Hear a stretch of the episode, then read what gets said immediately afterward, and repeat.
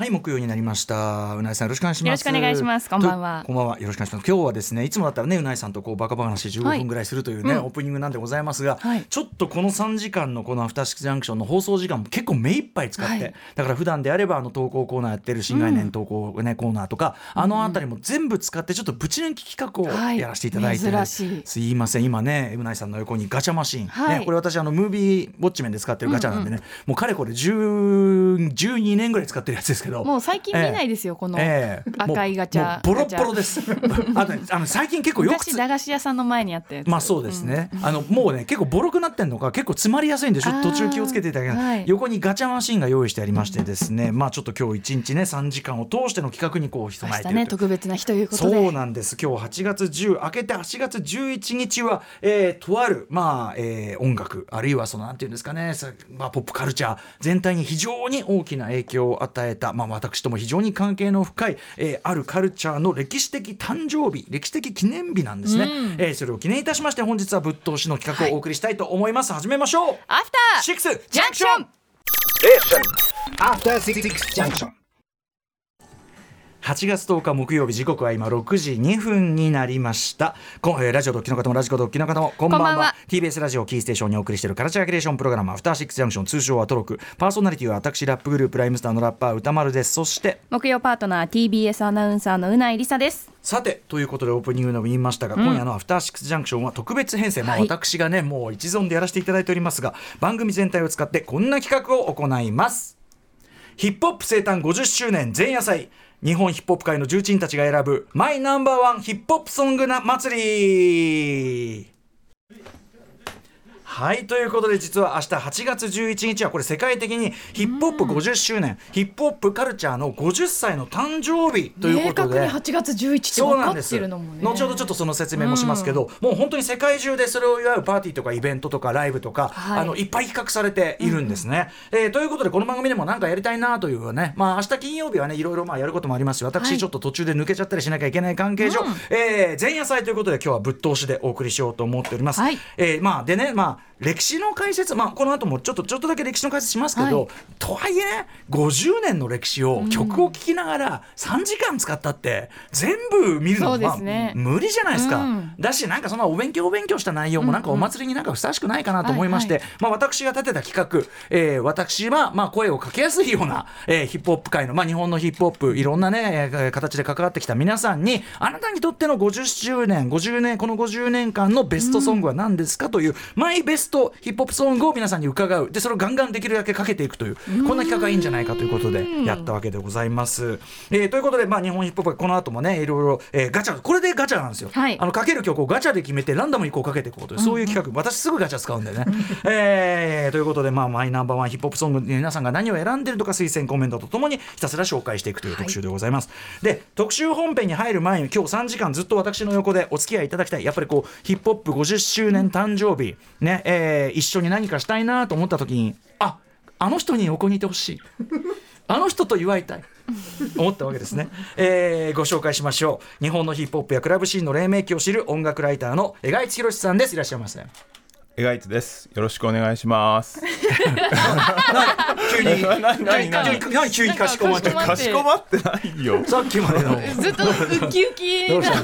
キウキでしょ？ウキウキ50でしょ周年ですからね。50周年。ウキウキでしょ？本当に本当に嬉しい。そうですそうでしょ、はい。やっぱり。まあまああのエガジーがいいかなと思って。ありがとうございます。やっぱ楽しいしよく知ってるしみたいなね。光栄です。えーさっきねなんかちょっと天然の演技ももうやめてとか嫌なこと言ってましたけど。キャラだったの？え？いや本当に嫌なこと言うなと思いながらね聞いてましたけどねはい。まあ演技は 演演技もねし交えつつね。あ大丈夫。あそれまあそんなことはどうでもいいんです。映画しいねまあいろんな活動しておりますが、えこの番組では3月30日木曜日にお送りしたジャングルブラザーズ特集、えーお送りしましたということでその説もありがとうございますということです。ありがとうございます。えーということでちょっとあんまり時間ないんでふざけたことやってる時間ないんです。よ、バンバン行きましょう。はい。えー私からの質問でございます。あ、あのとかうないさんね。そうですね、あの50歳50年前つまり1973年の8月11日に誕生したってなんでわかるんですか？はい。カルチャーの誕生って普通そんな曖昧な気がしますけど。ですね。大体何年ぐらいになんとかとかね。あと自分が期限ですって言い張る人もたくさんいろんなところにいそうじゃないですか。ね嘘っぱちそこが大題問題なんですよね。うん。実際問題なんですけど、うん。けどそのあの73年の8月11日にそのパーティーがあって、はい。でそのパーティーがなんでそのヒップホップの誕生の日になってるかっていうと、うんうん。そこでその、まあ、ラップとそれからそのラップが乗っかる、まあ、音楽の基礎となるブレイクビーツっていう、まあ、概念っていうか、うん。それを、まあ、駆使した DJ プレイが、まあ、駆使したっていうかね、うん。あの試したはい。DJ プレイが、うん。あのそのパーティーで行われたと。えでもなんでその日だってこれがですね、まあ、もちろんあのこれはね後に、あの要はさそのヒップホップラップが広まっていく時に、うん。みんなこのことを知ってたかっていうと、はい。要するにここで始まって、ああラップだヒップホップだすごいっつって広まってったんじゃなくて、うんうん。あの広まった後に調べてった結果というか多分90年代頭ぐらいにいろんな歴史の研究が進んでそこでっていう感じがしますけどね。そうですね、うん。そのね最初は別にそのあの73年8月11日、あのさっき言ったそのパーティーっていうのは DJ クールハークっていう人があの妹のあのシンディ・キャンベル。で DJ クールハークのその本当の名前はクライブ・キャンベルっていうんですけど、うんうんそのクールハークとそのシンディが、まあ、パーティーを開いたと。これなんでかっていうとその妹さんが、えー、と制服が買いたいっていうね。そうですね。なんかいまあなんかそんなお金がなくて、うんうん。それでその新学期が9月に始まるから、はい。その9月の前にパーティー開いてそれで、えっと、女性が25セントかな、それで男性50セントで、うんあの入場料取って。じゃあもうちょっと子供向けというか、まあ、若者、ティーンたティーンたちが開くようなレベルのパーティー。だってねそれね、うん。そのえっとニューヨークえっとウエストブロンクスのセジウィックストリート1520番地にある、まあい。わゆる団地ですよね。団地ですね。の中の、ん。あのいわゆる娯楽室みたいな、また普段は卓球とか多分置いてないような、はい。娯楽室みたいなところにレコードとか持ち込んで、だからまあホームパーティーに近いようなですね。ものですよね。近所の手作り友達ですよね、うん。来るのはね。だからまあそんなお安い値段で呼んできて、で、 Back to School Jam ってね、これ、あのなんで分かってるかと、あのそれ録音したテープの、なんか、ララベルかなフライヤーかフライヤーがあるフライヤーフライヤー残ってフライヤーのこと。バックトゥース School Jam、だからその学校に9月から始まるよというパーティーですよということをやったと。で、えっと、ジャマイカ移民のその、そうですね、えっと10代もうその時18じゃないかな確かね、うんうん。クールハークさん。はい。が DJ プレイをそのパーティーでしてたってことそれなんでか？ですそのブレイクビーツっていうのはね、とかって話し出すときりないんだけど、うん。だけどその曲？まあ曲がありますよね、で普通は DJ っていうのはその頃ね DJ ってだけですっごい流行ってて。あーディスコが流行ってたから。そう、でディスコってねその時ね全米で2万件あったっていうんですよ、うんうんうんうん。すごくもう DJ だらけだったんですね、じゃあ曲をこうかけ続けるっていう文化はもう当たり前。ターンテーブル2台やって間にミキサーがあって、うんうんで次の曲を横に置いてかける。そう。で次の曲を反対側に置いてかける、じゃあもう DJ は当たり前にあったってことですね。そうすごいあったんですよ。うんうん。でなんだけどそのこのクールハークって人はまあ音楽好きで、でそのブロンクスの、まあ、パーティーに自分でパーティー開く前に行って他の DJ がかけてるの聞いてたら、なんかお客さんの反応がその曲のある部分によってうんうん。良くなると盛り上がる、うわーって盛り上がるとこがある、うん。でそこに気がついてそれはそのまあブレイクって呼ばれる、ん。その曲の途中とかイントロとかでドラムだけだったりとかパーカッションだけになる部分。へえサビとかではなく。そう歌が抜ける部分でみんなわーって盛り上がってそこでガンガン踊りまくるみたいな、そうまあ、後にそれこそブレイクダンスとかになっていくような踊りをしていると、うん。うんそうですね。でそれを見ててこれはもしかしたらそのブレイクドラムとかパーカッションだけのところを、うんうん。あの強調してかけるかけ方はないかと。で今度そ盛り上がるから。そう、んで考えてみたらその頃レコードなんですよね。でレコードでかけてるんだけど同じレコードを2枚用意して、そのドラムとパーカッションだけの部分例えば30秒とか1分もっと短い。そこだけを2枚その一生懸命その2枚の底だけをつなげてかければ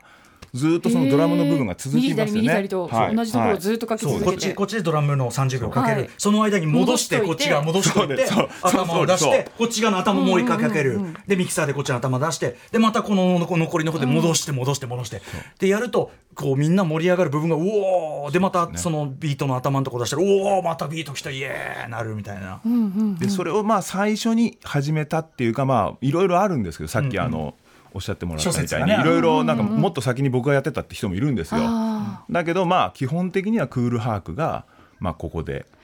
発明したってことですよね。クールハークさんがそこに気づかなかったら生まれてない、まあ、いずれ生まれたかもしれないけどけど生まれそれでそこでしかもラップ面白い発想ですそうよね、ラップも乗っこかってくるから、うんラップっていうかその時はその韻を踏んだ、まあ短いセンテンスみたいなもんですけど、まあ昨日聞いてこと言ったり煽ったりですよね。そうそうそう。主にお客を要するにれあのみんな楽しんでる？みたいなそうです最初はそのくらいだった。まさにそういうことです。なので今後ろで流れてるのは1979年ぐらいのこれはグランドマスターフラッシュという、はい。あれですよね。クールハークがが、まあ、始めたやつの、まあ、すぐだから同時期にそうですね。あの、まあ、ある意味始めた。でいまだにもう大活躍してるグランドマスター、そうですね。なんですけどこれ79年パーティー。今後ろでだからやってるのは既存の音楽はいの、そのところを繰り返あしての歌がない部分ですよね。歌がない部分を繰り返して、でそこの上に上にまあ自分で乗せてそこに勝手におしゃべり乗っけるっていう。だからそこがすごい。ここポイントなんですけど、あのラップミュージックみたいな今みたいな曲の概念ってないんですよ最初は。うんうんうん。ない。パーティーが全体あって、ん。でそのパーティーを盛り上げてその DJ がパーティーの曲のかけ方があってそのブレイクの。ですね。でそこの横にまあでねあのグランドマスターフラッシュ曰く、まあ、自分がそうやってこう曲の同じとこかけたりするとみんな感心しちゃって踊んなくなっちゃうから、そのぐらいまあなんか変わったかけ方ですよね、いやそんなんねだか。らそうですよねだからマイク置いといて「おいみんな足を止めるな手を上げろ家をほう」なんてこと言って。そうそうそうああそうか。今後ろに流れてるのはまさにそういう音。だから本当にライブ文化というか。そうですね。パーティー文化ですよね。ねそう。なのであの初期のそういうシーンその盛り上がってきたシーンでああヒップホップラップ面白いなっていう。であのブレイクダンスがそこに入ってきたりとか、グラフィティが入ってきたりとかでするっていう中でなも初期にやっぱ誰もこれを例えばレコードにして売ろうとか思わなかったんですよ、要するにパーティーそうですね。だから。その場を盛り上げるためにやってる。そう。なんです。後に即興性の高いものというか。そうですそうです。まさにまさに、うんうん。だからあのこの後も出てくると思うんですけどパブリックエネミーのチャック・ディなんて人は、はい。えその当時そのレラップをレコード化したっていう後にねそれでまあ大儲けする人が出てくるんだけど、ラップをレコードって何？一晩を何レコード化するの？ですよね。パーティー自体を収録するの？そんなことできないでしょって思ってたみたそいうなね、パーティーの司会ですもんね、ラップは。そうなんですよ。だからその初期のラップの歌詞とかって全く尻滅裂なんですよ、その全然それぞれがこう、あのただ優れたラッパーっていうのはやっぱ初期からいて、そういう人がすごくね。ですね。例えばそのグランドマスターメリーメルってその今流れてるフラッシュと一緒にラップやってた人なんですけどその人がこうなんか何？ゲットーの暮らしの様子をちょっとパーティーなのにもうすでにラップしたりとかするんですよね。それがそれまでのやっぱりただのパーティーの司会とちょっと違うっていうか、はい内容がだんだんいろいろ聞きたくなっちゃいますね話聞いてると。なんかどうしてそこからなんか韻を踏むことになっていったのかとか。韻はやっぱりその普通に英語のそういう言葉遊びって、ラップじゃなくても踏むからそのなんていうもともと韻踏み文化だから。そっか。そそうれが当たり前。そっかそうですよね。ポエムあの詩とかもそうですもんね。でプラスまあその例えば、うんまあ、黒人文化の中には「ダズン」って言って、うん。韻を踏んでこうお互いこう言い合いするみたいな文化は昔からあるから。あまあ、日本でいや分かんない。なんか例えば五七五が我ら自然に出てくるように、そうそう。あの言われなくても出てくる何かっていう。なんか面白おかしくんうん。なんか言うにはまず韻を踏むみたいな、まあ、基本としてあるんですけどね。だからラップって言葉もその前からあるんですよ。ーうんうんうん。そうそうそうそう。あそれがだからどんどんこうタイミングよくというかたまたま重なっていってそうですね生まれたみたそいう。なだけどそのブレイクビーツでラップも持ってきてそこでダンサーブレイクダンサー、b ボーイズ b ガールズも来てみたいのはそれまでないわけでだから。チラシとかそういうのはそのいわゆるグラフィティアーティストが作ってみたいな。そうそうファッションとかね。トータルなその文化っていうのが、まあ、ここから起点に始まっていくと。ちょっとクールアークさんすごいですね。すごいすごい。あのもともとねそのジャマイカの移民だったんでジャマイカのいわゆる DJ サウンドシステムみたいなものレゲエね。レゲエのサウンドシステムっていうのが、まあ、ベースにはもちろんあった、んだからまあヒップホップにとってレゲエはお兄さんだってよく言うんだけど、にしてもねでもこのやっぱ我々がこういうこの僕もこの話大好きなんだけど、はい。なんていうかすこの後ねその例えば2023年世界で一番売れてる音楽のジャンルになるとか、うんいやーそうですね。なまさかその日本でもこういう文化がこうなるとかそんなこと一個も思ってないですよ。思ってない。鳥肌立っちゃったもんえなんか私も全然知らないのに 今の話て聞いてるだけですごいなね、うん。そんな金儲けしようとか 世界で成功しようとか一個も思ってない若者たちのでも思いつきアイデアが世界を変えるんですよね。子供たちのパーティーがこの文化を生んだって思うそとう。しかもその時の子供たちって、クラブで DJ してないですからほぼ、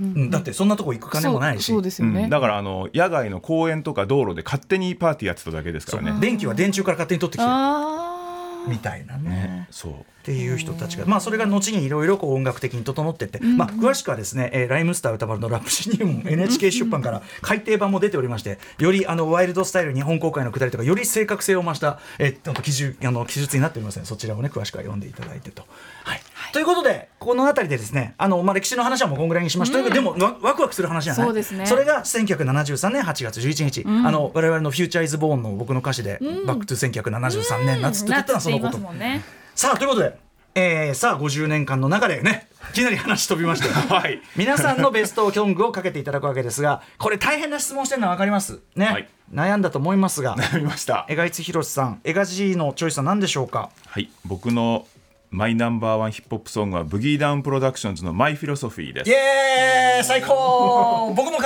えた。ちょっと。ですよね、うん、これでも江賀 G なんでですか？いややっぱりそのヒップホップってそういうふうにストリートから出てきた文化で最初はそのなんていうのかな。なんかまあ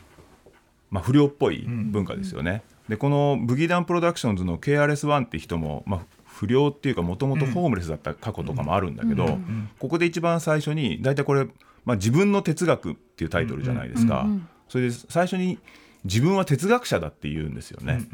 なんかそれがやっぱりこうなんていうのかな、ん。ストリートから出てきて自分を哲学者だって呼ぶ、うん。でそこでラップするっていうのはすごい僕あ。なんか、ん。かっこいいなと思ったっていうそれしか言えないんだけど。いや曲もかっこいいしもちろん。あとさファブファイブフレディ監督のビデオがもう僕ヒップホップビデオ史上最高傑作だと思って全く同意です、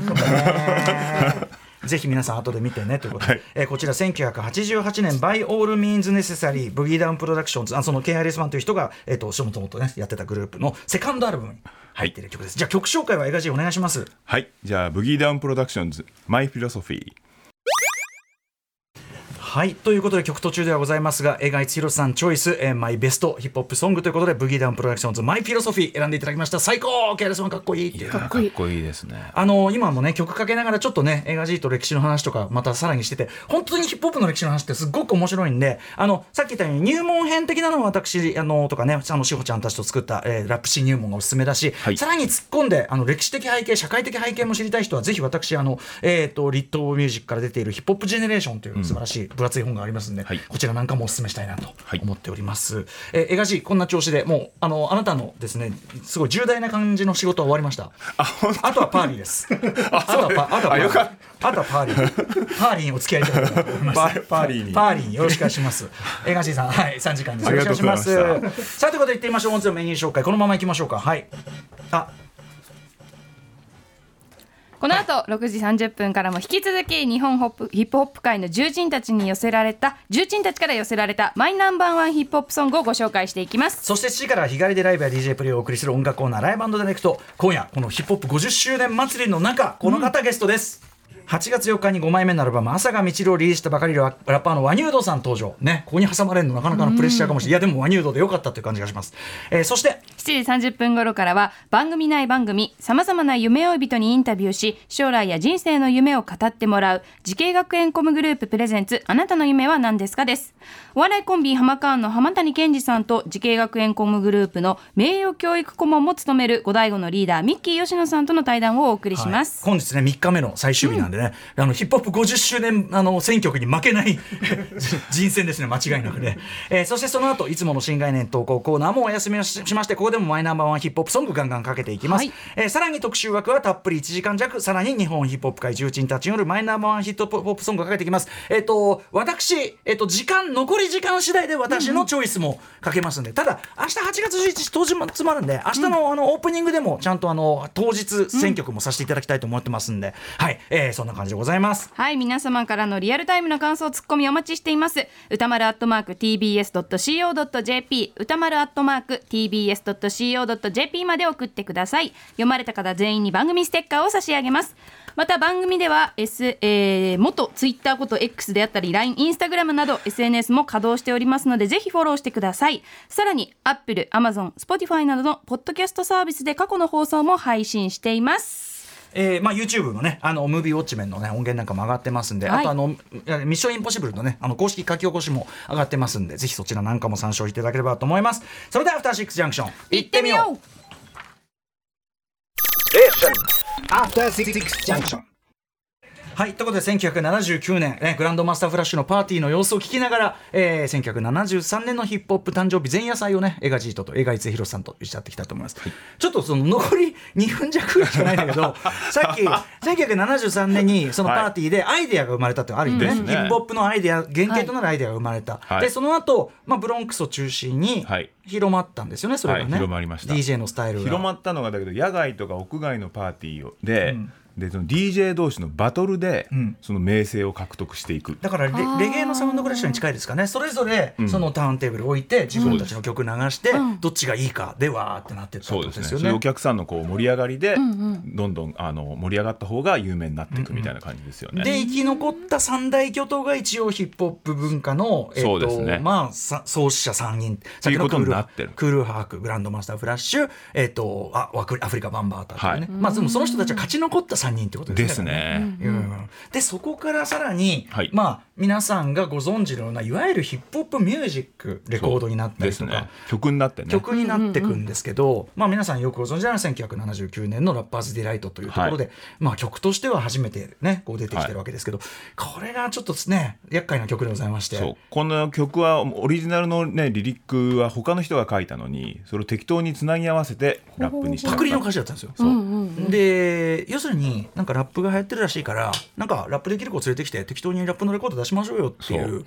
そう。いう発想で作られた曲。そうですねところがこれが大ヒット。あら。えそれは大丈夫だったんですか？愛する者たちからすると。いやあの今でもベテランたちはあんまりあの曲いい顔してないですよね。あのメリー・メルさんとかイン,、ね、インタビュー答えてあんなひでえ曲はねっつってね。言ってまあたりしますよそうでしょうね。だからこういうヒップホップの歴史の話する時にあのグッあれだから Rapper's Delight からかけ始めるあの特集とかあったらそいつ何も分かってねえからねあーそうなんですね。そういうことですよ。手厳しい。え？手厳しい。そんなもん。そりゃそうでしょ。うだって。だからあのグラビーン50周年でちゃんとあのグランドマスターフラッシュの、ね。さっきのね Flash to the Beat から始めはいたクエストラブはよく分かってる、ですです。ですそこでしょ？そうそう。だけど逆に言えば誰も真剣に取ってないってことだからラップをまだ商売になるなんてや,、やってる本人たちも誰も思ってないっていうことなんですよね、そう街のガキの遊びだと思ってるから自分たち自身がね。そこですよ。それがこんなことになっちゃうというロマンですよね。うん。映画人よろしく。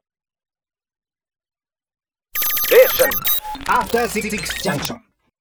はい、えー、時刻は6時30分になりました。8月10日木曜日 TBS ラジオキーステーションにお送りしているアフターシックスジャンクションパーソナリティの私ライムスター歌丸です。そして木曜パートナーのうないりさです。今夜はヒップホップ生誕50周年前夜祭スペシャルということで日本ヒップホップ界の重鎮たちから寄せられたヒップホップ50年の中から選ぶマイナンバーワンヒップホップソングを選んだ理由とともに放送していきます。はいということでえーお知らせの後は私が信頼するね、えーヒップホップの歴史のことも日本のヒップホップの歴史のことも、えーよく知る江口博さんとともにお送りしようかなと、ね、ありがとうございます。楽しくね。そうですね。この気分で。お祭りですからね、えー、お送りし江口よろしく。よ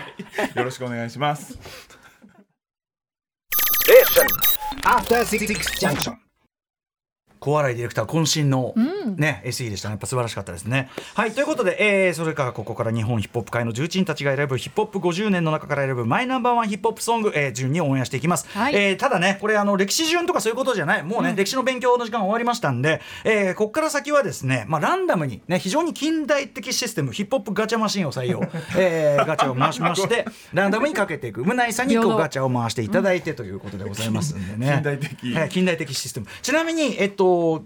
ここからね全僕を除いて15人あの選んでいただいてるんで、はい、誰がどの順番で来るかは分からないということになっております。であの今日の特集の最後時間がちゃんと残ってたら私のチョイス、まあ何せ明日あの8月11日当日もやりますんでね、はい、ちょっと山本貴明アナウンサーのオープニングが削られて彼がちょっと不機嫌になる可能性はありますが いきたいと思います。さあということで一発目いきましょう。あガチャをガチャいます Let's ガチャタイムです。では。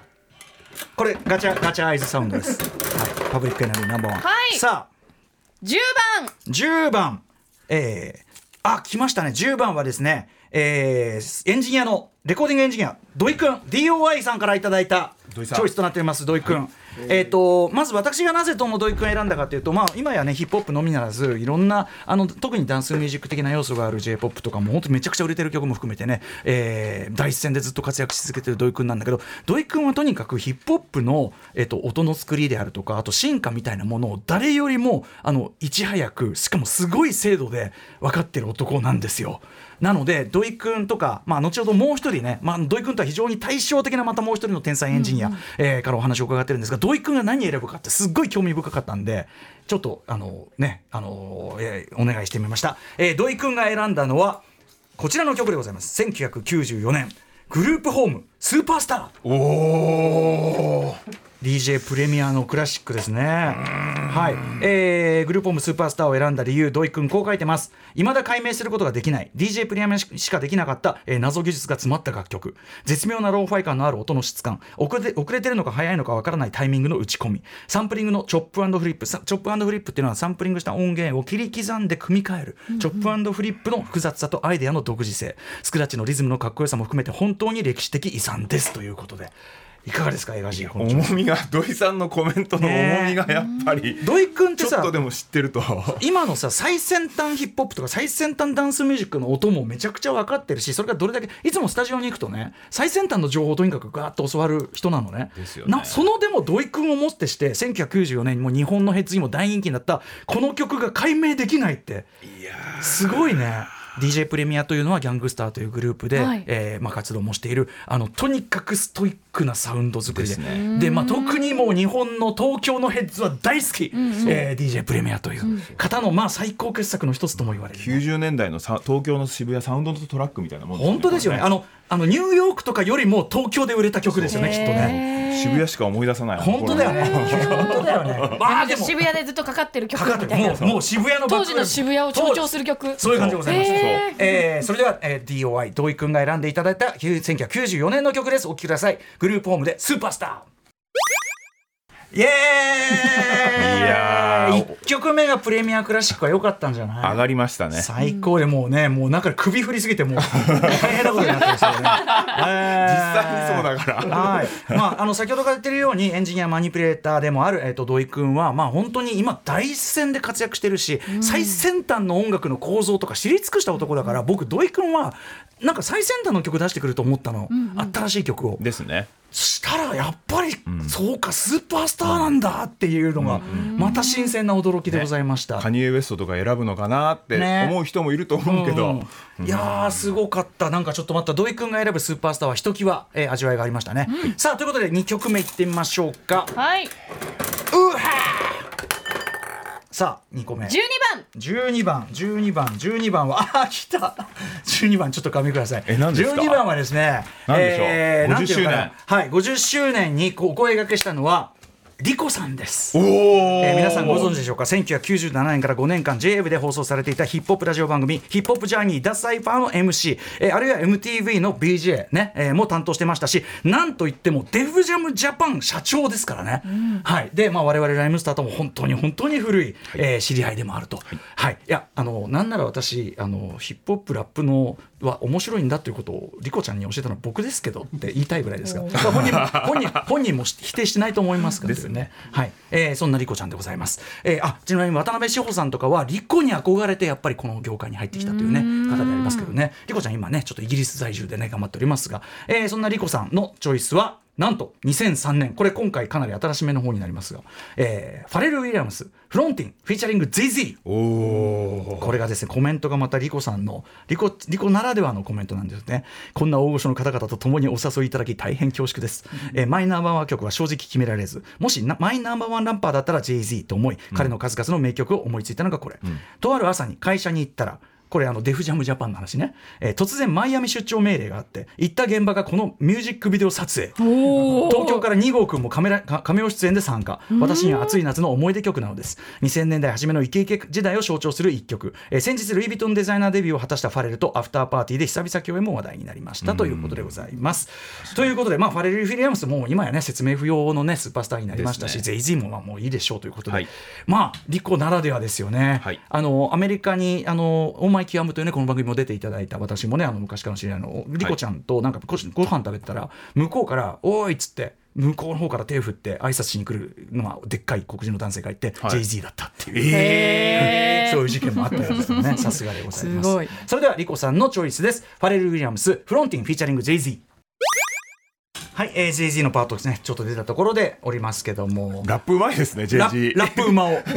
スピルバーグは映画馬を JG はラップ馬をう。ん。ねえ。でもさ今あの聞きながら、はい。まあ、ファレルはもちろんね音楽家として今すごく成長しでてす。まあ本当に美しいメロディーとか、はい。そのコード進行感とかもう見事なものあるけど、はい。やっぱなんといってもビートセンスですよね。ですね、この曲だってアバンギャルドって言ったらアバンギャルドですもん。スカスカだもん。そうあのファレルの曲ってめっちゃこうそう間が空いてるあのスヌープの曲とかもさ、ね。そこがタッタタッタッとかこんなんでもかっこいいっていうさことですもんね。すっごい時間かけてると思いますそうだよね。ビートに。音選びとかね組み方とかね。はい、えー、リコさんさすがのチョイスでございました、えー、ファレル・ウィリアムスフロンティンフィーチャリング JZ 選んでいただきました。さあ続いていってみましょう。3人目はどなたかな？15番。15番15番えー、15番はい、えー、来ました。15番に選んだ、えー方あの方はですね斉藤さんです、えーグラフィティライター漫画家。で今あのミュージックビデオでねゲットハリウッド名義でミュージックビデオを撮ったりとかなんといっても今あの漫画「少年インザフッド」スパイ、はい。大人気で、えー私最新ハッカーのコメント私が担当したりもしております。おー。えー斉藤君まあ昔から知り合いでございますが、えーその斉藤君が選んだのはノトリアス BIG Juicy 1994年でございます、まあご存知ビギーですね、はい。えっ、とまあ亡くなってしまいましたがとかいろいろありますけどもえっ、とでまあ Juicy なんで斉藤君選んだかコメントが非常に斉藤君らしい辛辣な辛口。はいトゲのあるコメントが来ております。いきますえー最近じゃここ日本でもテレビをつければ芸人や YouTuber が MC バトルをしていたり歌詞を書かない声優がラップするコンテンツが人気だったりいろんな形のラップミュージックがあるけどそれをやってる人間がヒップホップカルチャーの本質や歴史とちゃんとつながっているのか、そんな一見難解なこともこの曲をどれくらい理解できてるできてるかですぐに分かってしまう、へー。リトマス試験紙のような一曲、えーダッハダハ君はラッピンデュークを知っているかというね。これあのなんかそ最後のは何？これ。うんこれ中でラッピン・デュークっていう、あのーその昔オールドスクールの曲で、要するにあのデュークってジョン・ウェインですよね。ジョン・ウェインの,、はい。あの真似して歌うその曲があってその中のフレーズで「ダハーダハー」っていう、はい。そのあの曲を聴いてた頃からすると、まあ、ジューシーって曲自体がその昔いろんなこういうの聴いてたよなとかこういう DJ いたよなとかこうやってカセット聴いてたよなですね。でそれが今やこんなにでかくなって俺もこんなにリッチだぜっていう歌なんで、まあ、ある意味ヒップホップ50周年その歴史を振り返ってヒップホップもここまで来たなという考えに浸ってる曲なんですよね、はい。しかもこれ Juicy がさ、まあ、後ほど言うけどさカップリングがアンストップアン Unbelievable だからさ、ね。完璧なシングルだよね、はい、えー、ということで斉藤君が選んでくれました50周年マイベストソングは1994年「えー、ジノトザ・ノトリアス BIG ジューシー」はいもうビギーの名バースの途中でございますが降りさせていただきました、はい。もうエガジーもねいい曲っつってねはい。出ましたね。あのだから要は斉藤君のこのコメントの心は、まあ、ビギーとか2パックとかはあんまりラップそんなさ歴史詳しくない人も、まあ知ってるし好きだよなんて言うけど、その彼らがどんだけその例えば Juicy なこんだけポップなように聞こえる曲だけど、はい。あのどれだけ歴史の文脈とかを踏まえた曲やってんのかっていう分かってんのかっていうねですね。ことですよね。はいはい、えーということで Juicy でございました。ちなみにさっきリコちゃんも最初第一候補は Juicy 選んでいただいておりました。さあ、えーお急ぎでもう一曲いけたらいきましょうこの時間。うないさんお願いします。うはー。さあ。11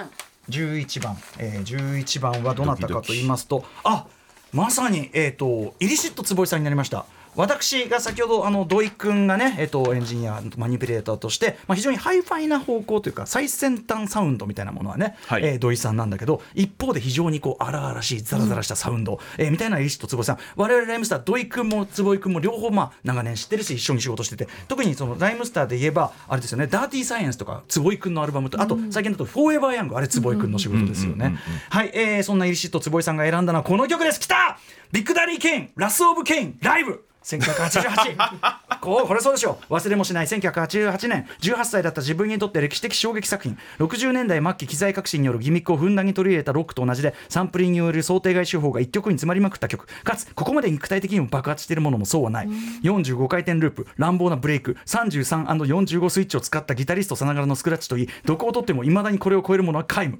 それをライブで客と呼応する様は歴史的現場でこの現場に立ち会えたら死んでもいいというね。ビッグダディ・ケイン1968年わかります。ね。はい、えージュースクルーのメンバーであのマミー D が最も憧れたラッパーでもあります。お聞きください。ビッグダディ・ケイン Wrath of Kane ライブ。はいということでちょっとバースの途中ですがビッグダディケイン Wrath of Kane ライブ1988年お送りしております。雰囲気がすごいでしょう。ビッグダディケインめちゃくちゃハンサムで、もう本当にセクシーシンボル女性の歓声もすごいですね、すごかったですね。でも同時にお聞きの通りこうやめちゃくちゃテクニカルなのね。そのまあファストラップっていうね速いラップも得意だし。まあマミー D もまあすごく憧れてまあてかライムスターすごいビッグダディケインも3人ともあの未だにライブで音源ちょっと使ったりもするぐらいではい。あの今でもビッグダディケイン現役で現役ですもんね。現役ですね。現役バリバリやってますからね。全部ライミングも全部できてるしね。今ね最高にまあ相変わらずパイセンかっこいいぜというビッグダディケインでございます。そしてやっぱこのライブの熱気、まあ、やっぱねあのどういくもあのさ途中のスクラッチっていうかさレコードビュンってこうさやるあれとかもうあのターンテーブルライブの醍醐味もすごいですよねこれね。イリシット坪井さんのライブのターンテーブルさばきとかってやっぱ影響を受けたの分かりますよね。本当にね、本当にリスト坪井ならではの、えーチョイスだったんじゃないでしょうか。坪井君ありがとうございました。こんな調子で本日は3時間ほぼほぼぶっ通しでヒップホップ50周年、えー前夜祭お送りします。Station. After Six Junction. はいということで、えーヒップホップ50周年前夜祭ということで、まあ、ほぼほぼ3時間ぶち抜きでねお送りしております。あのーねうなぎさんすいませんねなんかねあのおっさん2人がキャーキャーキャーキャー言ってていキャや。ーキャーとか言って。なんかでもすごくエモ、エモエモくなってる二人を見ていて、見ているだけで楽しいし曲もかっこいい、はい、あのダリビッグダディケンのさっきのあれねあれは生で見たら惚れるんでしょうね。間違いないですよ、本当にあのスーパー色男でラップもうまいし当時あのマドンナの「セックス」という写真集が話題になっていましたが、あのその中で入ってたぐらいで、まあ、マドンナも目をつけたセックスシンボルというぐらいですからね。ラップ始まった瞬間もうまずかっこよ、う言っちゃいなんですよましたもんね。あとやっぱりそのターンテーブルライブさっきイルシット坪井君もねしてきたけど、ターンテーブルライブとしての工夫っていうかな音を止めたりこうちょっとスクラッチ入れたりとかみたいなところで、まあやっぱり今聞いてもめちゃくちゃ斬新だし、あとお客がやっぱり歌詞をこうパッとこう歌うとことか、はいはいああいうの憧れてん。だからやっぱりそのちゃんとお客が歌える日本語ラップにしていかなきゃみたいなのもやっぱ我々やってきましたよね。もちろんね。っていうかもう本当にまあダディケンだけじゃなくて、まあ、通称ダディケンね、えーだけじゃなくてもう本当にあらゆるレコードとかそのライブ音源とか研究に研究して、えーあと向こうの雑誌取り寄せて隅から隅まで読んでみたいなことをやってまいりましたという感じなんですよね。はい、えーメールもいただいておりましてラジオネーム、えー、ジャストナイスです、えーラジオで BDP ブブギダウンプロダクションズ聴けるなんて最高です。名前がねもうジャストアイスとあと,、えー、と D ナイスをかけてるってことですもんね。えーさすがでございます、えーブギダウンプロダクションズ好きとあちなみにブギダウンプロダクションズのライブ版もめちゃくちゃかっこいいんだよね。当時どどれだけ聞いたかっていうか我々のライブにどれだけ参考にしたかっていうかいまだにそれはありますよね。ちなみに、えー、ブギダウンプロダクションズ KRS さんは私はインタビューしましたけどね、はい、非常にナイスに接していただきました。そんないろんなエピソードもございますというヒップホップ50周年 Station. After Six Junction. 8月10日木曜日時刻は7時になりました。ラジオ同期の方もラジコ同期の方もこんばんは。TBS ラジオをキーステーションにお送りしているアフターシックスジャンクションパーソナリティは私ラップグループライムスターのラッパー宇多丸そして木曜パートナー TBS アナウンサーのうないりさです。今夜は明日8月11日がヒップホップ誕生、えー50周年を迎える日ということでその前夜祭スペシャルをお送りしております、日本ヒップホップ界の重鎮たちが選ぶマイナンバーワンヒップホップソング、えーもうずっとね6時台から書かさせていただいております。そしてこの後は毎日さまざまな形で音楽をお届けするライブコーナーライブダイレクト。今夜は8月4日に5枚目のアルバム「朝が満ちる」をリリースしたばかりラッパーの和乳道さんが初登場です。これでもこの流れの中で、やっぱりちゃんとラッパーが出てきてくれてよかったし、あの和乳道のようになんか本当に全身でラップにヒップホップにぶつかってる男が来てくれてよかったっていうか、まあのさにぴったり。50周年企画に負けない男が来たんでよかったです。はい。えーそして7時30分頃からは番組内番組さまざまな夢追い人にインタビューし将来や人生の夢を語ってもらう滋慶学園 COM グループプレゼンツあなたの夢は何ですか？です。そしてその後はいつもは新概念投稿コーナーですが、えー、とそちらを入れやっぱり50周年企画できるだけ曲をいっぱいかけたいということで、えガチャを回しては曲をかけると。8時台もやっぱりガチャを回しては曲をかける。ガチャを回しては曲をかける。最終的に私のチョイスまでたどり着けるかどうかはまあ私と映画 G のノリ次第といったね。ちょっとはしゃぎすぎてしまいまして申し訳ごいざいません。やいやはいはい。楽しいですよその雰囲気が。はいすっかり。すっかり汗をかいております。はい。はい、お便りヒップホップ生誕50年のメッセージなどは歌丸アットマーク tbs.co.jp 歌丸アットマーク tbs.co.jp まで送ってください。それではアフターシックスジャンクション。今夜も9時まで生放送。Station. After Six Junction. さあということでいつもはこの新概念提唱型投稿コーナーをお送りしておりますがぶち通しでこのね、50周年記念ヒップホップ50周年前夜祭、えーお送りします。再び音楽ライター江川一弘さんにスタジオ入っていただきました。江川さんよろしくお願いします。よろしくお願いします。よろしくお願いします。あのねメール来ておりましていろんな方から来てるんですけど、はい。えー例えばですね皆様こんばんは。アトロックブックフェアでもお世話になりました。大阪の個人書店モモブックスの松井です。今日のヒップホップ生誕50周年前夜祭特集最高です。あまり店内では BGM の音量を上げないのですが今日は割と爆音でアトロックを流しています。特集が最高なので本来20時までの営業時間を今日は21時まで伸ばそうと思います。明日も楽しみにしていますということで。ありがたい嬉しいですね、さあということでこのねいつもは投稿コーナーなんですけどこの時間に2曲消化できると大変調子いいということになってますんでね、えー行ってみましょう。ということではいうなえさんじゃあガチャお願いします。はーいドキドキコンコロリン。一番。一番来ました一番は、えーやっぱり日本のヒップホップ。ね、えー語る上ではこの方が欠かせません。高木寛さんです。やったー。タイニーパンクス高木完さんです、えー1986年藤原ヒロシさんとともにタイニーパンクスを結成。その後もまあ日本のヒップホップ本当に、えー、とカルチャー紹介とかさまざまな形で本当にもうね、まあ、今に至るまであの、はい。私の大先輩でございます。一緒に曲も作りましたというカンちゃんです、えー、カンさんが選んだのはやはりカンさんのチョイスだったらこれでしょうランディ MC キングオブロック1985年です、えーもちろん言わずと知れたランディ MC、えーランね、2人の MC ランと DMC そして DJ のジャムマスター J からなる3人組、まあ、 Walk This Way 等のヒットでも知られますが、まあ、我々ライムスター本当にランディ MC に学んで学んで学んでここまでやってきたというグループですね、えー高木寛さんこんなコメントです悩んだ末これしかないな、にえーワイルドスタイルもプラネットロックもダックロックもリアタイではあったけどあの頃はまだ傍観者だった、映画「星屑兄弟の伝説」は84年の撮影だったが公開は85年で、えーこの曲を、ビこの曲とビースティーボーイズの存在で映画の公開イベントで僕はロックバンドを組むのをやめ藤原宏とステージに立つことにしたそして僕はまさにこの星屑兄弟の伝説手塚誠監督の、えー劇場なんていうの商業映画デビューというかこれを劇場に見に行きカンちゃんを知り、であそうなんでです宝島とか読むようになりそのカンちゃんたちが騒いでるっていうんでランディ MC ヒップ聞き。初めて聞きました。そんな流れです、えーそれではランディ MC まあある意味世界に名を轟かせた一曲でもございます。1985年、えーランディ MC でキングオブロックはい、ランディ MC1985 年の3枚目のアルバム「King of Rock」収録の、えーファーストシングルです。えーということで、はい。あの宇内さんがねこれギターギャンギャンなってて、ギターが印象的ですね。あのーこの後ね「ウォーク・ディス・ウェイ」っていうその、まあまさにそのハードロックとの融合で世界的にもブレイクするんだけど、これはだからさっきのカンちゃんの話とも関係するけど要は俺たちこそが新時代のロックンロールスターだっていう宣言なんですよね。ですね。喧嘩売ってんだよね完そう。だけどねその時は別にまだリアリティないんですよそうそうそうそう。そうはっきり言って本当になっちゃうん言ってだけどそれが。言ってるなみたいなぐらいだと。まあだから絶対勝てない喧嘩だから言ってるわけよ、だからあのマイケル・ジャクソンの白い手袋踏みつけたりとかそのロックオブあのロック美術ねロックそうそう。博物ビートルズとかもけなされるんじゃなかったかな。そう。はいそうロック博物館みたいなところに殴り込みみたいなビデオなのね、そう。なんだけど本当になってっちゃうっていうかそれが。本当に時代を作っていっちゃう。だからそれでその世界中の少年たちがそれについていくの、でやっぱりねでも実際僕の世代だとやっぱりそのロックバンド組むってなんかみたいな。でそれに対してもやっぱ新しい時代の音楽のあり方みたいな。だからカンちゃんがロックバンドまあそれまでもずっとねロックパンクやってきた人ですけどです。あのこっからはってなるのは新しい時代のパンクだってなるすごい象徴的なエピソードですし。ねあの映画 C は僕がその星屑兄弟の伝説見に行ってカンちゃんたちを知りみたいな。びっくりしました。手塚誠さんが本当にスーパースターでやっぱ、まあ、映画映画を作る気でいたからそれで自主制作映画のスターだった、まあ、手塚さんのそのあれ言ったらみたいなそういう感じです。それそっちにも感動しました すいません、マイヒストリーも入ってしまいました。ということで、あの高井寛さんありがとうございました。もう寛さん抜きではこの特集ありえませんでした。さあ、もう一発いけますかね。はい。うはーさあ。九番。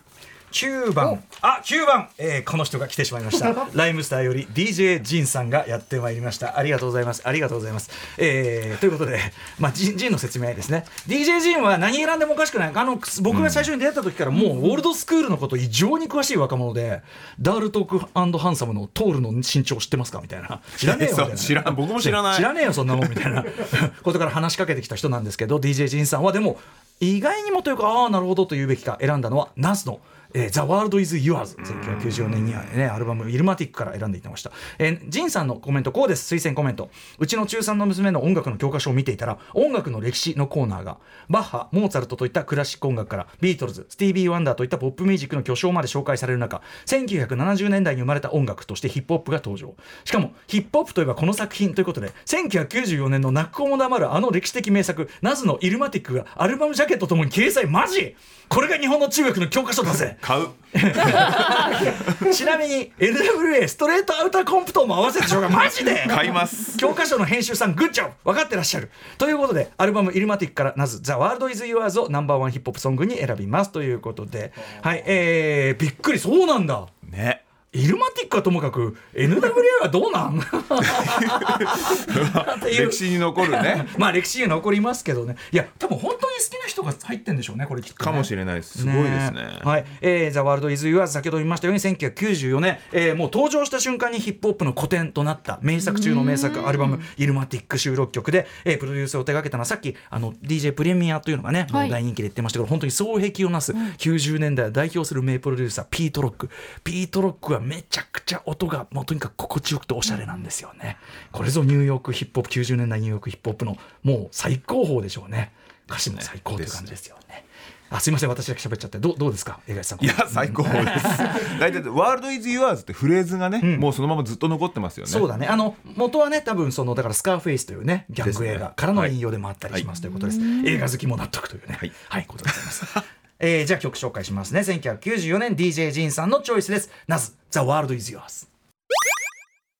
はいということで DJ ジンライムスターから DJ ジンのチョイスは、えー、ナズのえー、ワールドイズユアーズでした。ということですね。あのまあヒップホップもちろんずっとあのいろんないろんな場所でいろんな形でずっと継続してある意味右肩上がりに進化して、えー例えばまああの南部に行ったりとか、もちろんあの西海岸に行ったりとかいろんなところで独自の進化していくんですけどやっぱり90年代のニューヨークヒップホップっていうのも一つもう乱熟期というかもうなんていうか毎週のように名盤が出まくるみたいな、まあ黄黄金時代ってね。本当に黄金時代とゴールデンエイジと言われるような時代で、特にやっぱそのなんていうかな日本の特に東京の東京のヘッズの感性にすごい合う感じがあったのそうもあって。なんだったんでしょうね、うん、すごいそのやっぱ我々もなんかすごくこう分かっちゃったっていうか、ん。ね、それでまあ我々もすごくさらにこう刺激を受けてというような時代もあってということですかね。でもそれが今や教科書に載ってびっくりでしたね。教科書に載ってるのはすごいですよね。これちょっとでもちゃんとこう研究ねヒップホップ史研究的に日本ヒップホップ需要史としてこの教科書に載ってる件はちょっとちゃんとか確かに買って押さえとかないといけないやつですよね。そうです。NLA とかどう紹介してんだよみたいなさ。さそのさ何の略称なのか説明できんのかよみたいなさ、そのあたりもありますよね。はいはい、ということで、DJ ジンさんありがとうございました。えヒップホップ50周年前夜祭、えまだまだ続きます。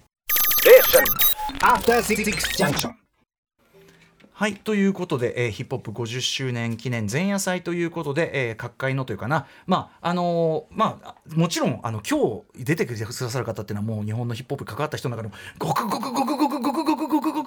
一部でありまして、えーそのごくごくごくごく一部の皆さんのマイベストなんで、もちろん今日かかった曲がその本当になんか客観的フラットな何らかのベストとかそういうことでは全くございませんので、ただあのーやっぱりねあのーかかってみれば名曲ばかりというかねいや本当ですね感じがしますね。すべてなんかヒップホップの歴史の一部になってるね、うん作ってきた曲ばっかりね、なので、あのーまあ、この番組ではちょいちょいいろんなこう細かい特集やってきてますけど、あのちゃんと歴史を踏まえていくとさらにそのかっこよさが分かったりとかもします、特にあのヒップホップに関してさっき90年代のねそのゴはいールデンエイジとか言ったけど、その時ってやっぱりヒップホップ専門でこう扱うような雑誌以外はあんまり日本の音楽ジャーナリズムって見向いてなかったじゃないですか。いや結局ビートと何ラップだけみたいな、だから音楽じゃないみたいなね、うんそういうのはずっと根強くありましたよね、ね。まあやっぱあとやっぱりまあロックが強いみたいな白人のやるロックが強いうんやっぱり土壌があって、今になってやっぱりヒップホップっていうのがすごく音楽のすごい主流になってるから、なんかあたかも昔から こういう調子でやってました調でみんな言ってるけど、え全然違くなかった？こっちは忘れてないんだよみたいなね。こっちはどういう塩梅だった？本当だよ本当だよなマジでね、うん、こっちとらそんなさメディアどころもうヒップホップ専門者なんかだって 後からこっちが立ち上げたんだバカ野郎全員覚えてるもん悪口言ってた人。本当だメモってますよね。うんメモってるよ本当うんねえ、そんなあのてか僕別に名指しでディスってラップしましたけど別に、うん、でも今はねすっかり丸くなりましてね忘れたわけじゃないっていうね。After Six Junction. 8月10日木曜日時刻は8時を回りました。TBS ラジオキーステーションにお送りしているアフターシックスジャンクション。パーソナリティの私ライムスター歌丸です。そして木曜パートナーの TBS アナウンサーうなえりさです。今夜はヒップホップ生誕50年。50年前夜祭スペシャルということで明日8月11日に50歳の誕生日を迎えるヒップホップを祝うため日本ヒップホップ界の重鎮たちが選んだマイナンバーワンヒップホップソングをランダムにオンエアしていきます。はい、えー、ということで私の隣にも座っていただいております。お相手は6時からずっと、えーねえーずっと付き合っていただいているヒップホップライターの江賀津博さんです。よろしくお願いします。よよろしくお願いします。はい、えー、ということでまあざっとね、まあ、曲流すだけでもどうですか？でもうなえさんもちろん知らない曲ばっかりだと思うんですけどまあかっこいい。いやいやもうどれもかっこいいですよかっこいいですよね、うんそれはね。うん、あのーという感じで、あのちなみに、まあ、こう、今日かかるような曲、基本的にはみんな知ってる、あの、ヒップホップ好きだった人だったら、もうみんな知ってるような曲を皆さん比較的選んでいただいておりますんで、まあ、間違いないと思います。ここから気に入ったのがあれば、そこからさらにアルバム聴いていただいたりとか、ですねそういうのもありじゃないですかね。ということで、えっ、と、ここまでですね、えっ、と、7人の、7曲、まあ、江頭さんを入れて7曲かな。はいえーかかっているんですね、はい残りだから1 2 3 4 5 6 7 8 9 10僕入れて10いけるかってことですね。歌丸さんのも聞きたい。まあ。最悪明日あるんで え当日があるんで当日。当日あるから今日前夜祭だからまあまああのいけたらいけますあーじゃああのお知らせの後ガンガンいきます。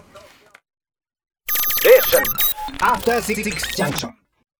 はい、小洗ディレクター渾身のねこのジングルもね、バッチリ決まっております、ということで、えーヒップホップ生誕50年前夜祭スペシャル、えーえー明日し、えー、と2023年8月11日は1973年8月11日に誕生したと言われているヒップホップカルチャー50歳の誕生日。ね、誕生日おめでとうございます。誕生日おめでとうスペシャル誕生会ですね誕生会、誕生会スペシャルです。はい、えーヒップホップ誕生のねいきさつについてはあのこの6時台番組の最初にもお話ししました。ということで引き続き、えーゲストはヒップホップライター音楽ライターの江賀一博さんです。江賀一さんよろしくお願いしますよろしくお願いします。江川さんねいろんな活躍もされておりますがね今日はヒップホップの話ということで。ポップバカ一台として。ヒップホップバカ一台 ありがとうございます。さあということで、えー残り紹介できるかどうか。じゃあうないさんまたヒップ、ねこのヒップホップガチャを回してください。うはー。あった3番。3番あー来ました。これはいいですね。8時台ドア玉にはふさわしいんじゃないでしょうか。えー、ジブラさんでございます。やったー。ジブさんです。あ違違った。あユーザーロック。ごめんなさい。間違えた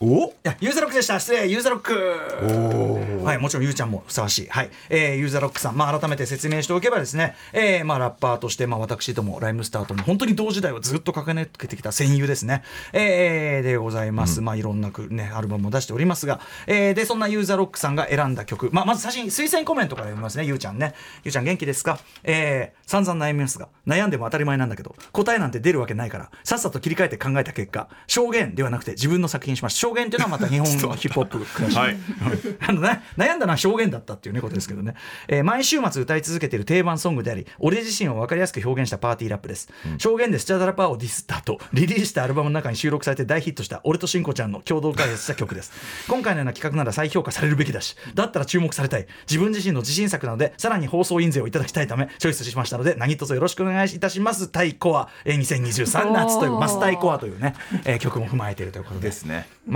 ゆうちゃんらしい踏まえまくりうん、自分でもさ、あのーまあ、今ゆうちゃんが説明したような、はいその日本のヒップホップ史みたいな流れもそうだし、はい曲自体が、まあ、スチャダラパーのしんこちゃんプロデュースによる、はいまあ、オールドスクールヒップホップオマージュじゃないですか完全に。そうです。1980年代初期のんラップをなんかアップデートした感じでそうだね。だし、あの、この曲を悩んで悩んで選ぶというユーザーロックらしさも含めて、まあ、あの、日本語ラップももちろんどっかに入れたかったんで、私、ああの、明日は私なりにチョイスしようと思いますが、ゆうちゃんのこのチョイス、全然ありだと思います。えー、あの、放送印税、ビビたるもんかと思いますが、まあ、あのチャレンジしてください。いきますね。えー、ということで、ユーザーロックさんの50周年前夜祭のチョイスはこれでした。1998年、ユーザーロックで、ダックロックフィーバー。はいということで、えーユーザーロックによるそしてねあのーシャラパーしんこちゃんプロデュースによる見事な見事なオールドスクールヒップホップオマージュダックロックフィーバーです。えっ、と1998年のあのザ・グラフィティロック98ってアルバムに入ってるんですけど思えば今すごいいい曲うなぎさん聞いてかっこいいって。体が思わずね。動いちゃう、これでもさ結構時代追いついた系っていうかそう。今のブ,、ね。ブギーな流れとか。そうそうね。パーティーラップってやっぱり大きなこう一つのね、そうだよね。なんかやり方ですからね。この頃ゆうちゃんたちとかってすごい意識的にオールドスクールあの回帰みたいなものをちゃんとあの研究してやっててそれがなんか今になって完全にこうなんていうのかな本当に新しいものとして響くっていうかねそういうタイミングもなってると思いますゆうちゃんかっこいいよかったありがとうかっこいいですはいあとゆうちゃんがゆうちゃんあのっぽいコメントですごくよかったありがとうございましたユーザーロックでしたさあということで続いてどなたが来るでしょうかガチャしてみましょううーは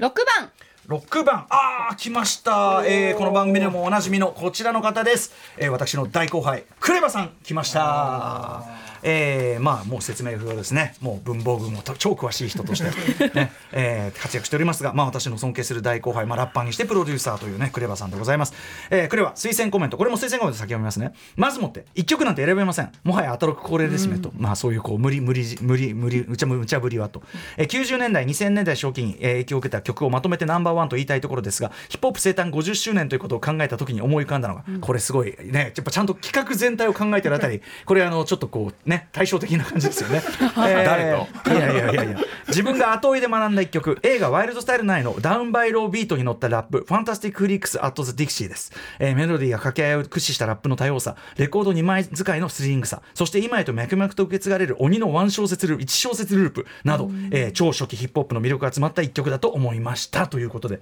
そうなんですよね。クレバさんはその今はねすごいその例えば先進的な音作りとかラップのテクニックみたいなのもあるけどあのーすごくオールドスクール研究みたいなのもすごいちゃんとやってる人で、あのーキック・ザ・カン・クルーでそのワイルドスタイルのダウンバイローに乗せてあのカバーとかやったりとか。やってますね。そういうこともちゃんとやってる男なの。偉いですね。好きがどあのファンタスティック・フリークスってところがね、うんうん。これやっぱりあのクレバさんのラップをこう、彷彿させるっていうか。ああそうか、んやっぱり通じるとこちゃんと感じますかね。ますね。うん、ということであのもちろんあのワイルドスタイルなヒップホップカルチャーを、えっと、世界になんていうかな絵で知らしめた、それまでは何やってるか分かんなかったの外の地域の人は、でも映画という形でそれが見れたことで世界にヒップホップが広まるきっかけになった重要な映画なんです、1983年ワイルドスタイル、えーそれの中の、まあ、名場面で、ね、出てくるというね、えー曲でございます、えークレバチョイスでございます。 Fantastic Freaks で Fantastic Freaks at Dixieはいということでクレバさすがのチョイスです、えー映画「ワイルドスタイル」から「 Fantastic Freaks at the Dixie」お送りしました。最初のメロディーっぽいところからちょっと入るとか、掛け合いとかね、ラララララみたいなね、ところね。あの同じこの「ダウンバイロー」って言われるこのトラックの上で、い、ろんなラッパーがねこの映画だとラップするんだけどそこでもやっぱりクレバがこの曲を選んでるっていうのは後のキック・ザ・カン・クルーの激しいああいう掛け合いとかメロディックなフローであるとか考えると確かにさすがのチョイスね。勉強になりました。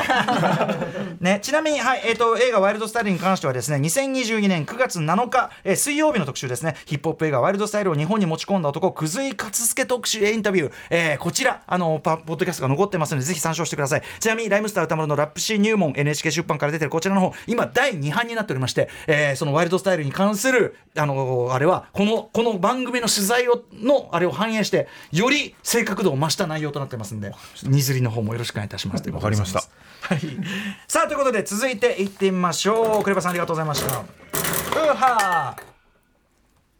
14番。14番。あ来ました。この番組でも、えー大変お世話になっております。音楽ライター渡辺志保さんです。まあこの今回のなんていうかな戦者の中では一番若手になるというかね、まあ、女性で、えーでなんか一番新世代のヒップホップにちゃんと詳しい、えー、志保ちゃんにやっぱり何か選んでいただきたいなということで選んでいただきました、えー渡辺志保さんチョイス。まずこちらもやっぱ推薦コメントからいきますね、えー思春期時代にこの曲が収録されたアルバム「ソウルフード」に出会い文字通り泥臭い南部のヒップホップに衝撃を受けました、先ほど見ました。けど、まあ、割とこうニューヨークから発祥して、で、まあ、我々も割とこうニューヨーク中心に聞いてきたんだけどもどんどんそれが西西海岸に行ったりとか、そして南部に行きというね今やもう南部はヒップホップの中心地になってますけども、えーそういうような流れのことですね、えー南部のヒップホップに衝撃を受けました。中でも代表曲、えーまあ、ちょっと後ほど言います。この曲はカエルの鳴き声で始まるイントロ呻きにも似たコーラス。南部の田舎ならではのタフな環境をえぐるようにラップするマイクリレーといったあらゆる要素に食らいました。この曲を聴いて以来サウスのヒップホップ作品に深く傾倒するようになりました。アメリカでは未だに若いラッパーにサンプリングされることも少なくなくもっと語られるべき名曲だと思っております。ということで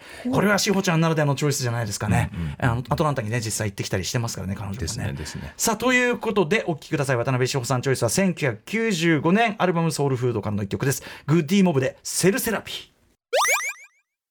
はい渡辺志保さんのチョイスは1995年グッディモブでセルセラピーでした。ねまたグッと雰囲気変わりましたよね。面白い曲ですね、うん。なんかチャンチャチャンチャンチャンがずーっと後ろで続いてそ,、この上に乗せてっていう。基本的にねヒップホップはやっぱりすごくシンプルな構造がひたすら続いて、なのに飽きないし、えー踊れちゃうしっていうようなねそういう構造っていうことですよね。あのね南部の話出ましたけど、まあ、このぐらいからやっぱりアウトキャストとかグッディモブとか本当に表舞台にねめちゃくちゃ売れるようになってきて。時代が変わりましたね、うん、もう売れ行きで言ったらもう全然ニューヨークヒップホップのひねとかあのお指もつかなくなってくるんだけど、はい。でも実際その今そのヒップホップ50周年の今ね中で50周年ですっごいなんか今調査が進んでて、うんうん。そうするとそのもともとブロンクスでヒップホップを始めた人たちの DJ の中にも、うんうん。サウスから引っ越してきええ。てみたいな人たちもいたからもともとヒップホップはやっぱりサウスがの影響が大きいんじゃないかみたいなことは言われてますね。だからやっぱこのこの曲もそうだけどやっぱブルーズの感覚。ブルーズっていうもうもちろん黒人音楽の根幹にあるものっていうのがその南部本部であるわけだから、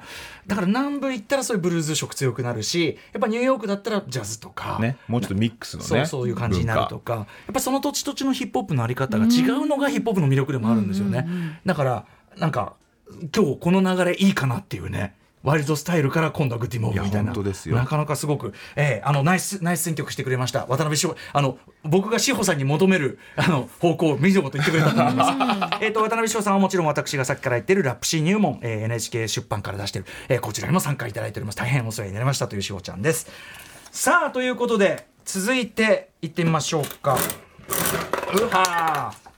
ー。4番。4番。あすいません先ほど名前をゆっかり読んでしまいました。あの方です。ジブラさんです。もちろんまあ日本を代表するミスターヒップホップジブラさんでございます、えーキングギドラのメンバーとしてもねということでございますね。この番組でもお世話になっているジブラさん。えーあとはまあヒップホップ界のさまざまなもう近年はね例えばフリースタイルダンジョンとかもそうだけどさまざまなその後進育てたりねあのバッドホップとかもそうだけど、えーそういうところでも本当に尽力している、えーまあ、そして一ラッパーとしてももう私は総合力ではやっぱりジブラだと思ってますトップは。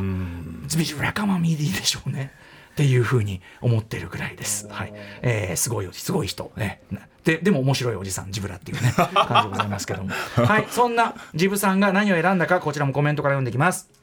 みんなこれ当然言うんだけど、一曲なんて選べるわけないんで、ナンバーワンソングと言われたら、ブギーダウンプロダクションズ、I'm Still Number One かな。えー冒頭が仲間たちへのシャウトアウトから始まり、そのヒップホップのユニティの感情がすごく出てるのと、KR KRS-1、先ほどね、江口さんも言ってくれた、えーブギーダウンプロダクションズのラッパー、KRS-1 ならではの信念とか、やり方とか、そういうとこを歌詞にしてるのがすごく好きで、自分も影響を受けて同名の楽曲も出したこともあるし、冒頭のシャウトアウトをオマージュさせてもらったこともあるし、そういう意味では自分にとっても大切な楽曲です。えーちなみに、 Numero Uno Re-recording というリミックスがあって、そちらの方は冒頭の仲間へのシャウトアウトと同時に、仲間じゃないやつの名前も出てきたりして、そこも面白いですというような、面白いんでございます。はい。ということで、またまた出てきたブギダウンプロダクションズでございます。先ほどね、あの、 My Philosophy という曲を、えー選んでいただきましたが、えーそれの同じ1988年のセカンドアルバムに収録されている曲です。ジブラさんチョイスで、ブギーダウンプロダクションズ、I'm Still Number One。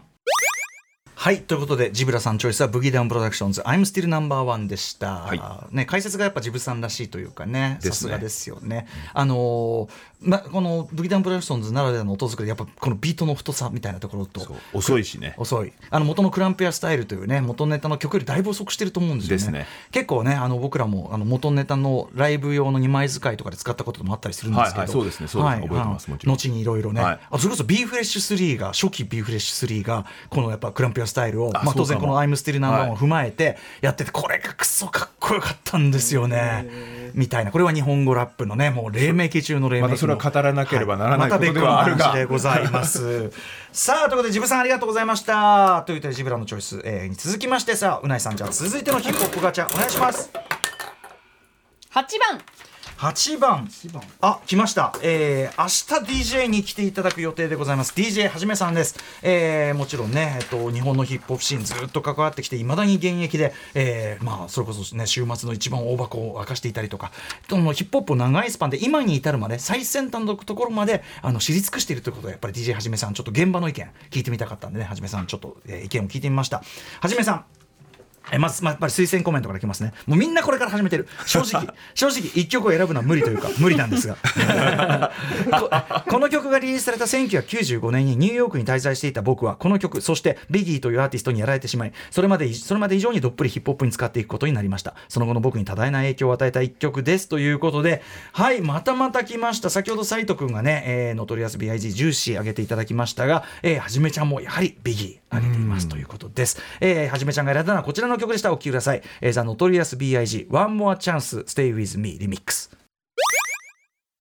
はい、えー、ザ・ノトリアス BIG One More Chance Stay With Me リミックスの方お聴きいただいております1995年ですこれあの江口さんやっぱりあのいわゆるパフィー率いるバッドボーイ軍団がはい非常にこうヒップホップを一気にメジャー化っていうか、そうですねまあ、と、まあ、西で言えばドクター・ドレねあのデデスローたちですよね、はい。が一気にすごくこうなんていうかオーバーグラウンド化した時期ですよね。この頃からサンプリングされる曲も割とメジャーな曲、みんなが知ってるような曲をも、ね、元にして作ったりとかね。これでバージの「あの Stay With Me」という大変有名な曲をサンプルしてたりとか、ビデオもめちゃくちゃ金かかって華やかだったりとか。すごかったですよね、うん、だからねはじめちゃんがこれ選ぶの面白くって要はあの大箱を、大箱を沸かせてきた DJ のチョイスって感じがするんですよね。華やかなね。だからクラブっていろいろヒップホップのクラブかかってきたからいろいろ僕ら記憶にあるけどやっぱ渋谷ハーレムのもう週末の一番華やかな目に浮かびますよね。って感じしますよね。だからなんかこう皆さんさあの選べない選べないって言いながらその一曲って絞るとその人がなんかどこを見てきたかみたいなのがちょっと浮かび上がるからそうそう。それがやっぱり面白いですよね。クレちゃんはすごいやっぱラップ研究って感じするしさ、うん。ドクター系だなって感じするからね。はい、ということで、はじめちゃん、明日もよろしくお願いします。50周年当日の DJ は、ライブダイレクトは DJ はじめさんです。さあ、ということで、えー続いての方いってみましょう。残り5人ですかね。5番。あ来ました。5番は5番は皆さん知ってるかなこの人ね、えーラップグループライムスターよりマミー D さんでございます。知ってるかな、うん、ということで、えーまあ言わずと知れた私歌丸の、まあ、相方でございます。ラッパーもう一人ということでね。マミー D さん、えーでマミー D さん。こちらもじゃあ推薦コメントから読ませていただきます、えーヒップホップのどの側面に魅力を感じるかは人それぞれですが俺にとってはやっぱりイルな部分イルっていうのはちょっとこう病んだっていうかちょっと要するに普通じゃないぶっ飛んだ部分、ぶっ壊れてる部分。要するにびっくりがいまだに一番でかいです、この曲はパブリックエネミーの急進性もさることながらこんな演奏のノイズ的一部分のループが音楽足りうると確信していた、えーボムスクワットこれプロデュースチームとそれをかっこいいと素直に受け入れた当時の世界中のキッズがすごい。まさしくヒップホップがレベルミュージックになり得た瞬間だったのではないでしょうか。レベルミュージックとは反抗の音楽であると、えーつまりその音楽としてまあ、まあ僕もすごいよくもうもう D ともずっと話してきてるけど音楽としてぶっ壊れすぎてんだろうっていう,、でもそれがかっこいいっていうね、いやこれねまさにセイムグループワレムスター用語で言うサセイムグループっていうね。あの僕もこれ選ぼうとしてました、はい、これうん、もうやっぱもうしょうがないですね。しょうがないです。しょうがないです。しょうがないです。それだからグループやってるんです。はい。あのもう出だしの「ででドヒドヒドヒドヒポイーってこのドちょっともうヒドヒ興奮してきたもん。そうそう。このこのさこのドヒドヒドヒドヒで例えばこうでっかい会場が、こんなちっちゃな針先のこすってる音だけでガーって熱気が上がってそこからもう阿鼻共感の大暴れになる。僕、僕、いまだにこれほど人を興奮させる曲ってないと思ってるぐらいです。はい。えー、お送りしましょう。ライムスターマミリーさんのチョイスです。1987年、えーリリース、最初のリリースされた曲です。パブリックエネミーで、レベルウィズアウターポーズ。はい、えーちょっと途中ですけどすいません、えーパブリックエネミーレベルウィズアーターポーズを聞いていただいておりますこのピーフィーこれはその、まあ、ジェイビズっていうねあのもちろんそれは普通にちゃんと演演奏してるジャムズ・ブラウンのグループの曲のフィーってこうやっぱラッパーが盛り上がってファーってなったその最後の部分をノイズの部分だけを拾ってループしてるわけですよ。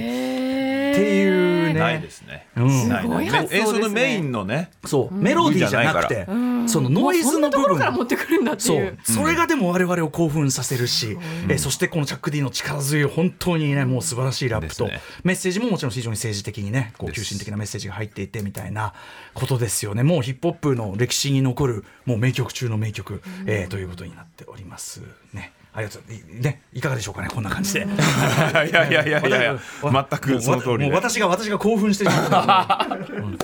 トランスフォーマースクラッチというね。ですねですね。久しぶりに聞いたトランスフォーマースクラッチ。はいありがとうございます。はい、ということで、えーパブリックエネミーの、これはですね、えっ、と、セカンドアルバム、 It Takes a Nation of Millions to Hold Us Back という、これもヒップホップ史上、もうトップ級の名アルバムに、後に入ることになる、えーシングルでございまして、 Rebel Without a Pause でした。あの、私も最近、あの曲で引用したりしましたよね、というね、曲でございます。あ、そうか。さあ、ということで、えー、マミリーさんありがとうございました。続いて、いってみましょう。13番13番はい、えー、13番はですね、えー、押野素子さん。えーお話伺います。押野素子さんは、えっと、いろんなそのヒップホップ本とかねその、えっと、黒人文化関係の、えー翻訳であるとかね、えーいっぱいされている。あのこの本あの番組で言いますと例えば「あのフライデーブラック」っていうね小説ご紹介しましたね、えーとかあと「シスターラップバイブル」とかあとあ私がおすすめした「ヒップホップジェネレーション」とかあの全部押野素子さんの翻訳でございます、えーワシントン在住の翻訳家でございます、えー本当にアメリカの黒人文化歴史に本当にお詳しい押野さん、そんな押野さんの視点だったら何を選ぶかなと思って、えー依頼してみたわけでございますが押野さんなかなか意外なところを選んできましたよ、えー推薦コメントから読みますね。大好きなヒップホップアーティストはたくさんいますが個人的に最も影響を受けた同年代の女性 MC は TLC のレフトアイなどで彼女の作品を選びました。レフレフトアイといえばそのエキセントリックな言動ばかりが注目されていましたが彼女の MC としてのスキルや独創性は未だに過小評価されている気がします。20年ほど前のリリース時にはヒットしませんでしたが私は今でも大好きで気分を上げたい時によく爆音でかけていますということで。えーと皆さん R&B グループ TLC ねご存知かと思いますがその中で、えー、とラップ担当で、えーちょっとね交通事故で亡くなってしまった、えー、とレフトアイなんですけどレフトアイのまあソロ曲をまさかのチョイスということでさすが押野さんチョイスですよね。ーこれなかなか選選ばれないですよね僕ちょっとねあのこれどんな曲だっけぐらいに失礼ながらなってたぐらいなんで。実は私も。ですよね。ちょっと改めて聞いてみましょうか、はい。あのでも女性ラッパー今までちょっと申し訳ない人一個も入ってなかったんで、はいこれもよいいバランスかと思いますが、えー2001年の、えー曲でございます。リサ・レフトアイ・ロペスで「The Block Party」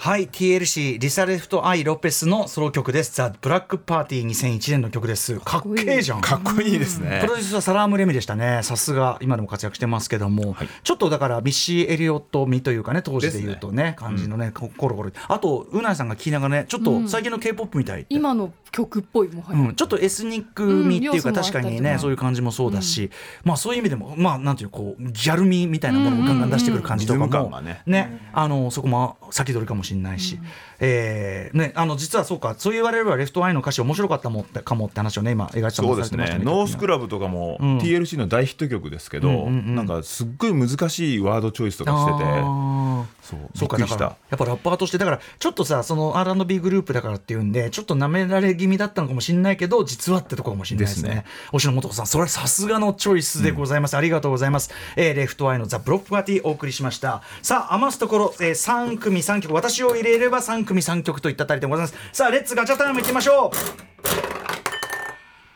う。7番。さあ7番。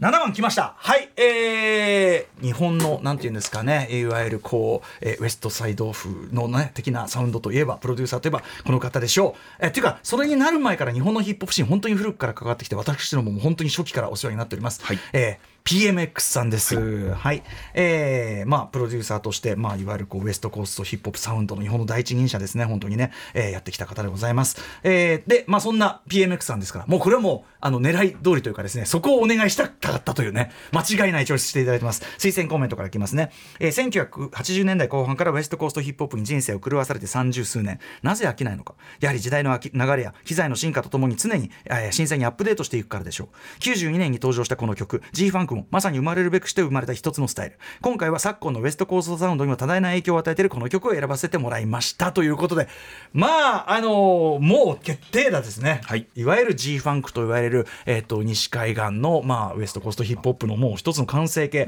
もちろんプロデュースはドクター・ドレですね。もう、まあ、ヒップホップ史上ナンバーワンプロデューサーを一人挙げろと言ったらドクター・ドレということになるんじゃないでしょうかね。なるかと思いますはい、そのせん、えードクター・ドレが1992年にリリースした、えー歴史的ソロデビューアルバム「ザ・クロニック」収録のシングル曲です、えーフィーチャリング参加しているのはまだまだ若々しい頃のスヌープ・ドギー・ドッグ現スヌープでございます。まあこのこの瞬間歴史は変わりましたね。もうサウンドが全てヒップホップのサウンドを根源から変えてしまいました。1992年、えー PMX さんのチョイスです。ドクター・ドレで「Nothing But a G さん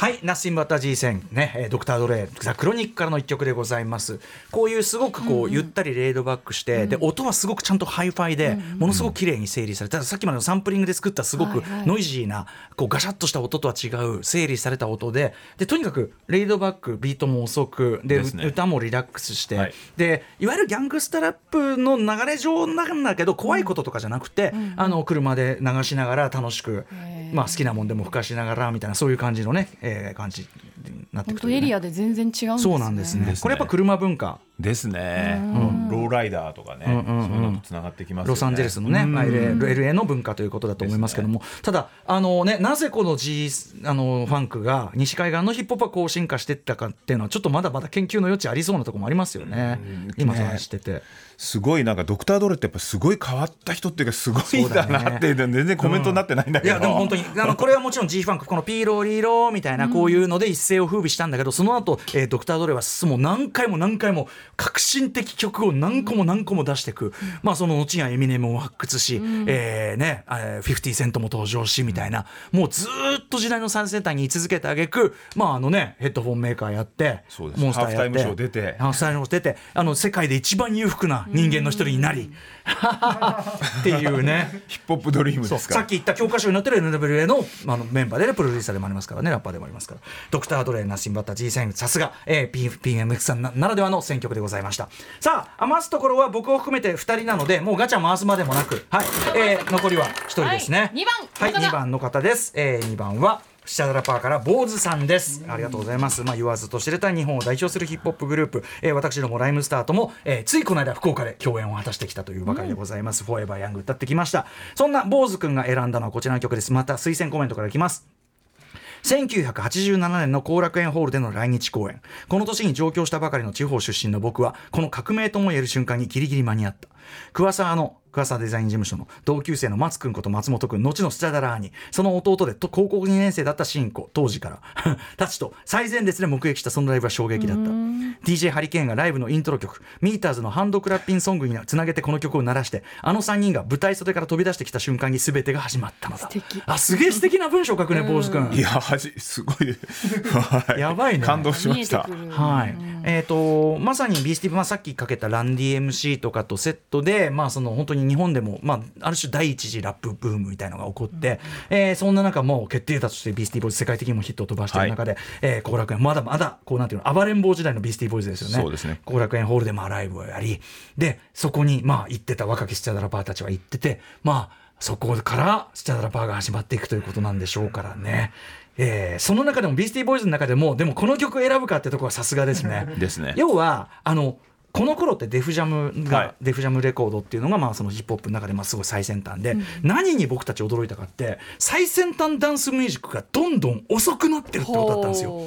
ほでこれ今でもそうですよね。ヒップホップすっごい遅い。遅いってことは逆に言えば早い要するに倍にも取れるっていうのが今のヒップホップだけどこれ本当に遅いんですよその頃って。あの常識外れ。これでどうやって踊るのっていうぐらい遅くって。それがめちゃくちゃドープでかっこよかったということですね。えーズバリそのものズバリのタイトルでございます。坊主君が選んだのはビースティーボーイズでスローローということでちょっと途中ですがすいません坊主君選んでいただいたのはビースティーボーイズ最初のリリースは1985年スローローまさにデフジャムサウンドといったねドープのドーンってことね。きっとねということですよね。これあの江頭さんやっぱりそのデフジャム旋風の頃ってのはよく覚えてますか？いやめちゃめちゃ覚えてますね、特にそのリズムボックスっていうかね、それだけの音ですよね基本的にはうんうんうんうんねそれがやっぱりかなんかすごかったかな、はい。ということで、えープロデューサーもちろんリック・ルービンでございます、えーアルバム「ライセンス・トゥ・イル」にも後に収録されることになった一曲我々も衝撃を受けました。ピースティーボーイズスローローが坊主くんが選んだ一曲でした。さあということで最後にお急ぎで、えー私が選んだ一曲をかけさせていただきたいと思います。えー私はですねこのスローロー最初のリリース1985年ということなんで、はい。えー私も85年の曲をかけたいと思います、えー選曲基準はえっと、とにかく作り方から何から全てが従来のいい音楽とかいい曲の概念からぶっさっき言ったようにぶっ壊れすぎてる。音楽としてぶっ壊れすぎてる。この曲は、まあえっとまあ、ドラムマシーンのね、えー TR909 ですね多分ね。909を、まあそうそう。なら打ち込みで鳴らしてるんですけど、ただ鳴らしてるんじゃなくてこれを作った彼らはね、まあ、これ言えば分かっちゃうと思いますがフィラデルフィアの、まあ、ギャングチームなんですよね。あれ。フィラデルフィアのギャングチームがレラップレコードでも作ろうっていうね、まあ、スタジオに入る。ただあの当時そのラップ用のスタジオなんかフィラデルフィアになかったんで、